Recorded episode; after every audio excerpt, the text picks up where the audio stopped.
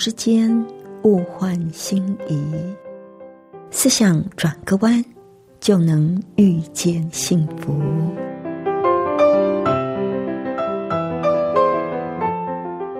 这里是希望之声，我是唐瑶，邀请您和我一起在今天遇见幸福。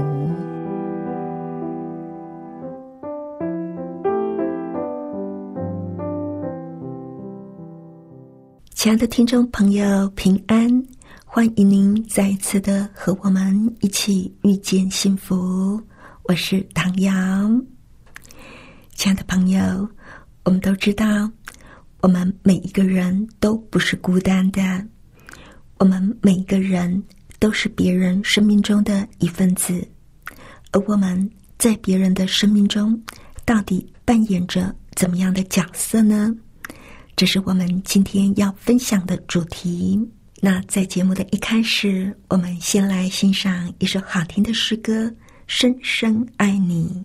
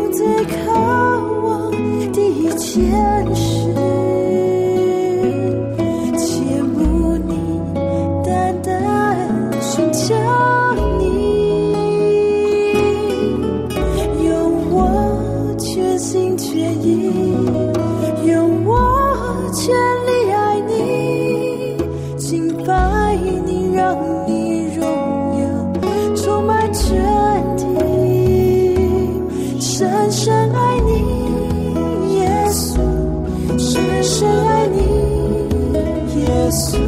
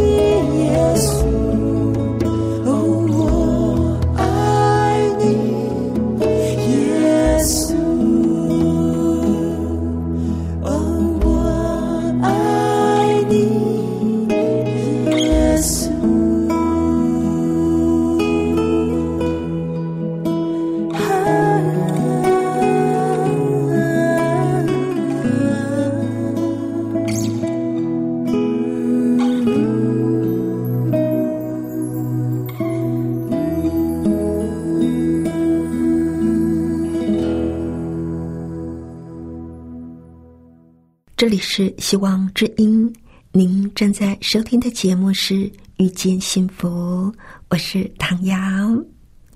今天在节目里，还是同样的要跟朋友您分享一些不错的文章啊。那有篇短文是网络文章，《生命中的三种人》。生命中有怎么样的三种人呢？作者曾经向一位从事哲学研究的老教授提出一个非常俗气的问题。这个问题虽然说俗气，但相信有很多的人都曾经悄悄的问过，那就是什么是幸福之道？有很多的人都想要了解。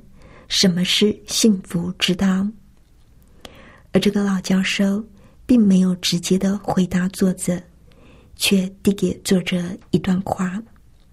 他说：“每个人的生命过程里，都会遇到三种人：一种是无怨无悔、不求回报的关心你、爱护你、帮助你的人；一种呢，是伤害你、欺骗你。”利用你的人，还有一种呢，是既不曾伤害你、欺骗你，但也不曾给你关怀和无私帮助的人。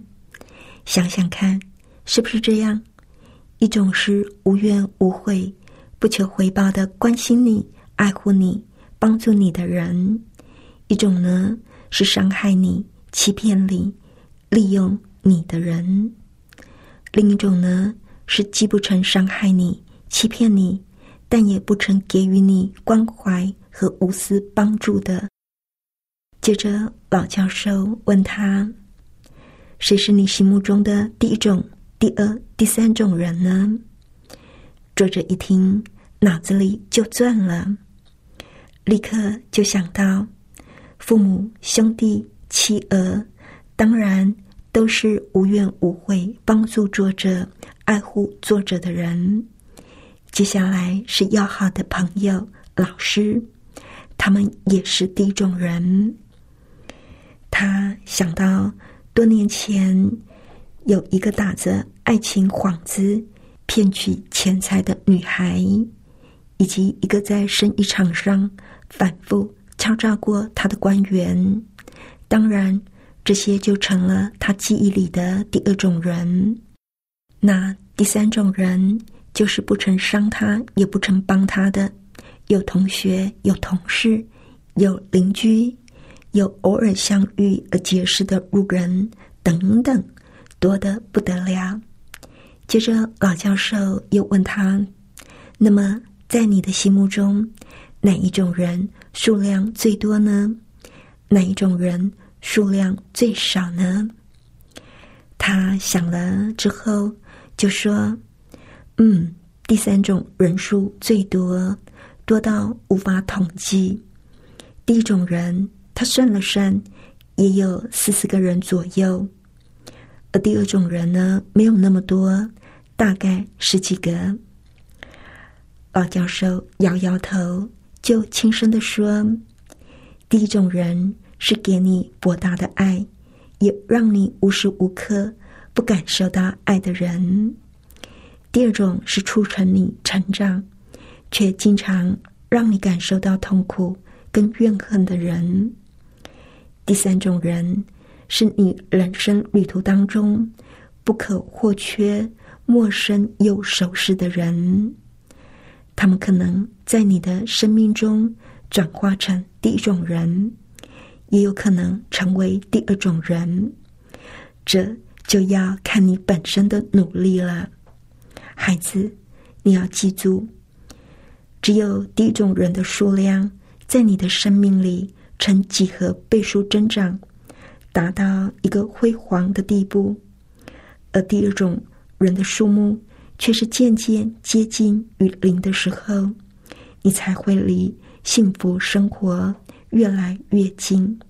反过来，当你出现在他人心目中第一种人行列里的次数越多，成为别人心目中的第二种人的次数越少，你离成功的人生也越来越近。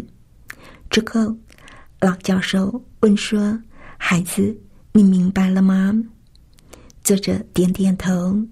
真的，他就想到，任何人的生命里都有三种人出现。这不但是跟幸福之道息息相关，也跟成功之道紧密相连。亲爱的朋友，那您呢？您会不会也觉得这个老教授讲的很有道理呢？我觉得他帮助我们去理解我们所处的一个状况。您看，在我们的周围。我们要点头打招呼的人，的确是很多，而在这些人当中，确实有些是非常亲密、关心我们、爱我们，他会无怨无悔的帮助我们。确实是有这种人，可能是我们的家人、同事、最好的朋友等等。那确实也有第二种人。他就是要伤你、骗你、利用你，让你吃亏、上当、跌个大跤等等。真的，我们会碰到这种人。然后，第三种人，那更是多的数也数不清。如果我们仔细的想一下，确实很关心我们、爱我们的人，屈指可数耶。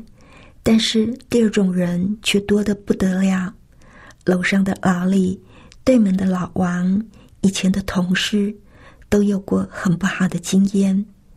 第三种人，反正也没有什么相干。如果是这样的话，日子就很难过了，对不对？但是如果你发现，我怎么不觉得有第二种人呢？好像没有什么人伤我。骗我、利用我吗？但是第一种人很多，不管是邻居呀、朋友啊、同事啊、同学呀，那家人更是不在话下喽。如果我们身边都是这种人，我们当然就会非常的幸福快乐。而在这当中，就牵涉到我们的眼光。这个眼光就是我们怎么样去看别人。虽然第一种人就是对我们无怨无悔，关心我们，不求回报，但是也不是每天就像蜜糖一样甜蜜无比。其实也未必，就看我们是从什么角度切入去看待对方。我们从比较正面的角度去看，就会发现，几乎所有的人都是对我们好的，都是有益的。但是，如果我们从一种挑剔、批判的眼光去看，就可能会觉得没有一个人可以符合我们的期望，觉得大家都是对我不好，在害我，在计算我的人。对不对？这就牵涉到我们的眼光喽。我们怎么样去看别人、对待别人？当然不可讳言，我们也真的会遇到一些存心要骗我们、害我们、利用我们的人，让我们感受到痛苦，甚至怨他们、恨他们。但是，如果我们能够转换个角度，把这些人。看作是来帮助我们成长的人，我们的心情可能就会不一样了。有一个作家曾经说过一句话，他说：“别人伤害你的时候，你应该记事，不应该记仇。记事有前车之鉴，提醒自己不要犯同样的错误；而不记仇，可以忘忧。”何苦让别人犯的过错来折磨自己呢？如果我们能够这样想，那么我们心目中的第二种人次数就会越来越多，我们就会越来越幸福。我们离成功也会越来越近。亲爱的朋友，也许您会说，被骗了，真的还能够这么的潇洒吗？我就想到一个发生在我朋友父亲身上的真实例子。有一次，我朋友的父亲接到诈骗集团的电话，莫名其妙的就被骗了几十万。歹徒还一直交代不要通知家人，所以我朋友知道的时候，已经是好几个月之后了。那些钱。是老人家的养老金被骗光了，缺钱才跟女儿提起这件事。老人家是一个非常虔诚的基督徒，知道被骗之后，知道钱怎么样也要不回来之后，心里没有起什么情绪，什么怨呐、恨呐、懊恼啊、怪自己都没有，他照常的。吃饭、睡觉、读经、祷告。我朋友跟我讲的时候，我忍不住就说：“你父亲真的是不简单呢，这不是一般常人可以做到的。”我朋友淡淡的说：“那是因为我的父亲非常的信靠上帝，所以他的心里没有起烦恼。”这个父亲。在家里做了榜样，做基督徒的被别人伤害、被别人利用、被骗的时候，如果我们能够完全的信靠上帝，就不会起憎恨的心、起烦恼。即使生命里遇到了第二种人，对他也是没有影响的，反而是感谢有这些人。磨练我们，让我们成长。要做到可不是容易的事哦。只有每天操练，信靠上帝，才能够在遇到事情的时候，展现出我们真实的信仰，不怨不恨不苦恼。而在另外一方面，我们也要想到，我们自己也是别人生命当中的一个人。亲爱的朋友，您有没有想过，自己在别人的心目当中，又是扮演着什么样的角色呢？是第一种人、第二种人，还是第三种人呢？接着作者的提醒，我们真的可以好好的去思考，理清我们跟别人的一些关系，也提醒我们在。别人的眼里，我们可以扮演关怀对方、不计代价、不求回报的人，不是什么都算计，什么都计算着代价。你给我好处，我才对你好，这是让人很不舒服的。如果有人对我们好，我们心存感激，事后他却表明，那你。是不是也该有所表示啊？你是不是也该算点钱给我啊？那就很伤了，是不是？我们不算计的，我们真心的去关怀我们遇到的每一个人。其实，也就是说，让自己成为别人生命中的贵人，能够这样的期许自己，我觉得。对我们的一些行事为人，会有一些正面的引导。我们每一个人都需要爱，都希望被爱。我们也都希望我们生命里的第一种人越来越多，对不对？有位哲人就说过：“如果你想要被爱，那就先从爱人开始。如果我们希望。”身边都是爱我们、帮助我们、无怨无悔、不求回报、关心我们的人。那么，我们就先去做一个处处关怀别人、不计代价、无条件付出的人吧。曾经有人问耶稣说：“律法上最大的诫命是什么？耶稣说：“你要尽心、尽性、尽意爱主你的上帝。”这是诫命中的第一，也是最大的。其次也相仿，就是要爱人如己。所以，耶稣在离世之前，给了我们一个新命令。耶稣说：“我赐给你们一条新命令，乃是叫你们彼此相爱。我怎么样爱你们，你们也要怎样相爱。你们若有彼此相爱的心。”众人因此就认出你们是我的门徒了，而被称为爱的使徒约翰。他在他的书信里也不断的强调彼此相爱的重要。在约翰一书的三章十一节，约翰他说：“我们应当彼此相爱，这就是你们从起初所听到的命令。”接着，他在四章的七节又再一次的说：“亲爱的弟兄啊，我们应当彼此相爱，因为爱是从上帝来的。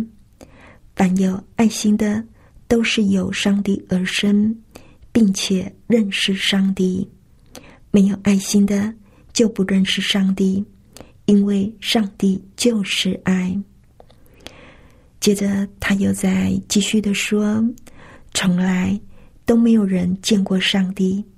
我们若彼此相爱，上帝就住在我们里面，爱他的心在我们里面得以完全了。我们每一个人都有亲人以及朋友，应该关心他们，爱护他们。但是，耶稣的教导。”却是我们不要只有关心我们的亲人朋友，更要爱我们的邻舍，爱我们身边的人。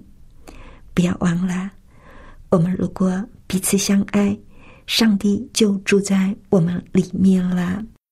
最后，我们来欣赏一首动听的诗歌，《认识你真好》。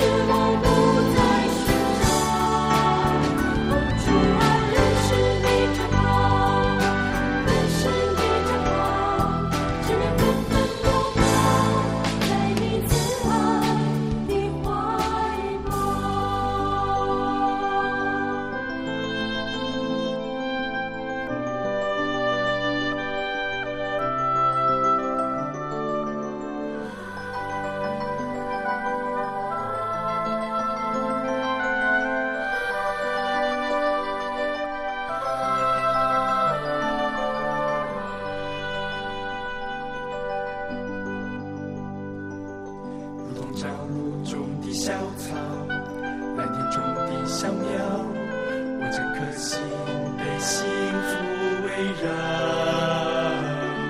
哦我慈爱的天父认识你真好彼此的福分别处找不着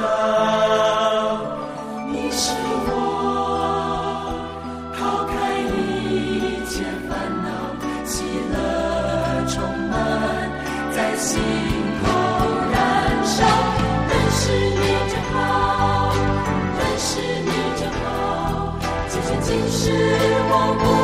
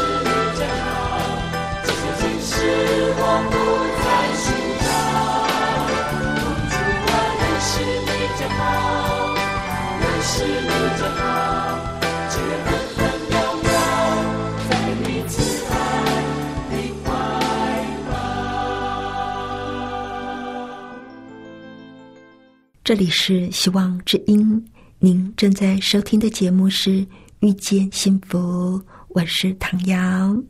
不知道，亲爱的朋友，您听完我们的节目有什么想法呢？欢迎您来信跟我们分享。来信请寄到香港九龙中央邮政局七一零三零号，或者是写电邮到 triple w。